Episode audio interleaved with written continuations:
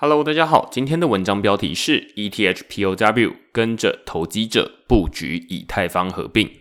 嗨早，上周区块市邀请 I'm Token 的首席科学家陈场吴录音，讨论以太坊合并的常见问题。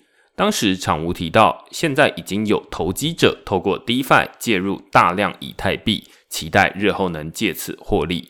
投机者的目的很单纯哦，无非是希望能在新的以太坊分叉链上领到更多的分叉币，在视情况出售变现。不过，这个如意算盘恐怕不能成真了。这周有人在 DeFi 借贷服务阿伟的治理论坛上，以安全为由提案，要求暂停以太币的借款功能，直到以太坊合并结束为止。一旦提案通过，不止借款功能将会暂停，在极端情况下，人们介入以太币的年利率甚至会高达一千 percent。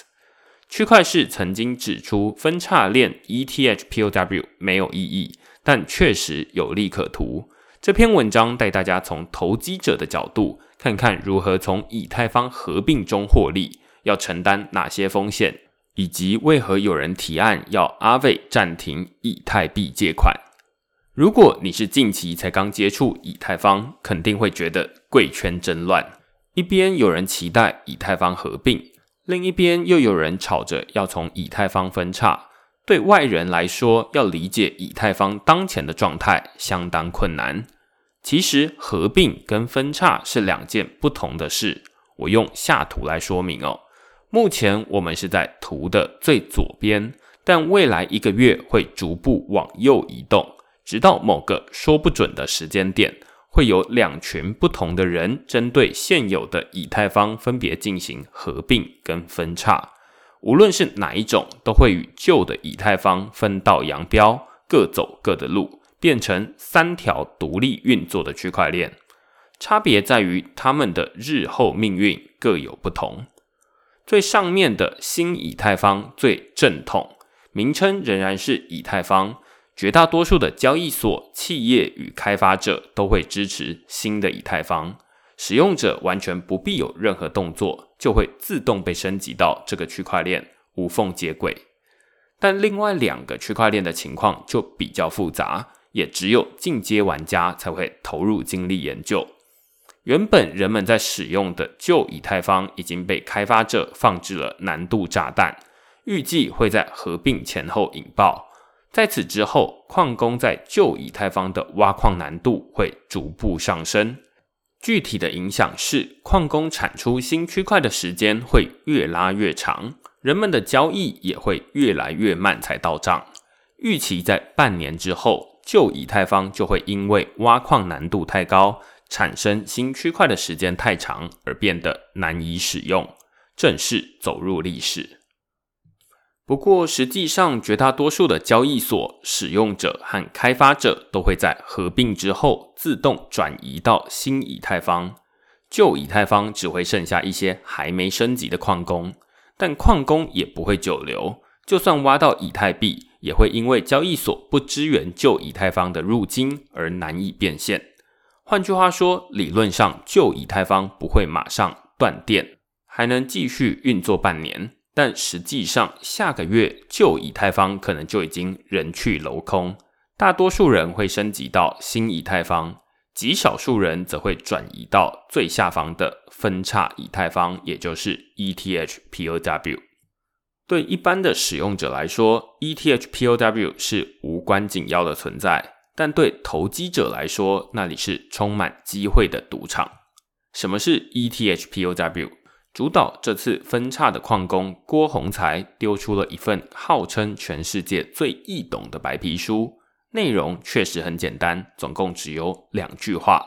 他说：“ETH POW 就是继续以工作量证明机制维持营运的以太坊，其余都是大家早就懂的事。”郭宏才是早期的比特币矿工，他曾在二零一六年参与以太坊分叉，也就是以太坊经典这条独立的区块链。面对这次以太坊合并升级成权益证明，他同样站出来反对，还号召矿工合力分叉出一条全新的 ETH POW 区块链，主打让大家都能拿到免费的钱。分叉可以拿到钱，是因为 ETH-POW 这条区块链继承并复制了目前以太坊的所有历史资料。假如你的钱包里有五十颗以太币，未来这五十颗以太币会被自动升级到新以太坊，你也会在 ETH-POW 这条区块链上另外获得五十颗 ETHW，这就是免费的钱。类似的情况在二零一七年八月就曾经上演。当时有一群矿工基于原有的比特币区块链，分叉出另一条全新的比特币现金区块链。原本持有十颗比特币的人，当时就能额外获得十颗 BCH。因此，有许多人都会抢在比特币分叉之前买入或介入大量比特币。他们并不是真的要投资比特币，而只是想要借此领到更多的分叉币而已。历史正在重演。面对以太坊分叉，如果你想的是被动等待领取 ETHW 再卖掉，那只能算是普通人。精明的投机者还懂得运用以太坊上的 DeFi 借贷服务，在分叉之前介入更多以太币，在合并之后卖掉 ETHW 获利。以下图为例哦，只要将 STETH 抵押给阿伟智慧合约。就能借出以太币。图中左下角有个 max LTV 的数字为六十九 percent，意思是如果我以 STETH 当成抵押品，那么可贷乘数就是六十九 percent。假设 STETH 与以太币的价格完全相同，那么抵押一百颗 STETH 就可以向阿伟借出六十九颗以太币。借钱的人越多，放贷利率就会越高。近期以太币的放贷利率也从原本的不到一 percent 升高到二点八 percent，涨幅将近三倍。金库里七成的以太币都已经被借走，等着领 ETH 分叉币。抵押借款还只是众多交易策略的其中一种，有些人会直接购买更多的以太币现货，并在期货市场做空等量的以太币来对冲风险。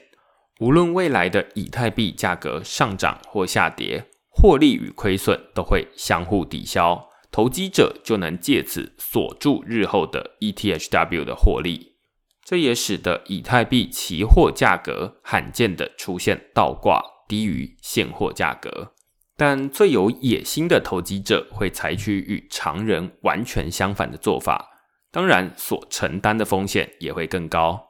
这些玩家不会跟大家抢着买或借以太币来领空投，而是会结合借贷、交易跟矿工，成为市场上的最大赢家。其中一种做法是抵押加密货币，介入大量的 USDT、USDC 这样的稳定币，到时候在全新的 ETH-POW 链上，钱包里也会多出同样数量的稳定币。但别高兴得太早。熟悉稳定币的人就知道，ETH-POW 链上的稳定币价格并不会等值于一美元，而是会迅速归零。USDT 与 USDC 的价格能与美元保持一比一，是因为背后有 Tether 和 Circle 这两家公司以等值或更多的资产当成储备。目前两家公司都已经表态不支援 ETH-POW 这条新的区块链。链上的稳定币也等于没有任何资产储备，但进阶投机者想的就是在稳定币价格还没归零的前一刻，透过 Uniswap、Curve 这些去中心化交易所，把手上的稳定币通通换成 ETHW。也就是说，他们想成为让稳定币价格归零的那个人，这不是普通人做得到的事哦。这代表他必须要确保自己能成为市场上的第一名。人们送出的每笔交易都要有矿工帮忙打包上链才算完成。如果矿工早就已经决定要把谁放在第一笔交易，一般的投机者就算手速再快，也抢不到套利的机会。因此，这些进阶的投机者不仅要懂得写程式，自动执行借贷跟交易。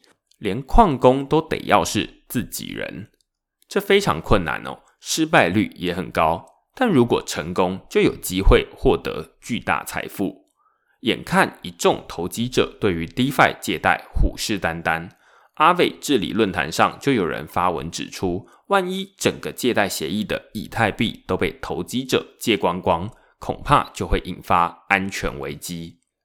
根据提案叙述，他说，当以太币因为合并而被市场大量借用的时候，可能就会造成阿伟无法清算以太币的多头以及稳定币的空头部位。这是因为阿伟多数的以太币都被借出，清算者无法获得以太币的抵押品，这可能就会反过来导致一些部位变成无抵押。如果没有金融背景的话，看这段叙述恐怕就会比较吃力。我以极端情况来举例哦，假如阿伟金库内的以太币都被投机者全数借光，阿伟可能就会碰上临时要支付以太币却没钱可付的窘境。例如，原本我用等值一百美元的以太币当成抵押品，最多可以从阿伟借入八十二点五美元的稳定币。但万一以太币价格下跌，资不抵债，我的以太币就会被阿伟强制拍卖。也就是说，抵押的以太币已经拿不回来，欠的八十二点五美元也就不用还了。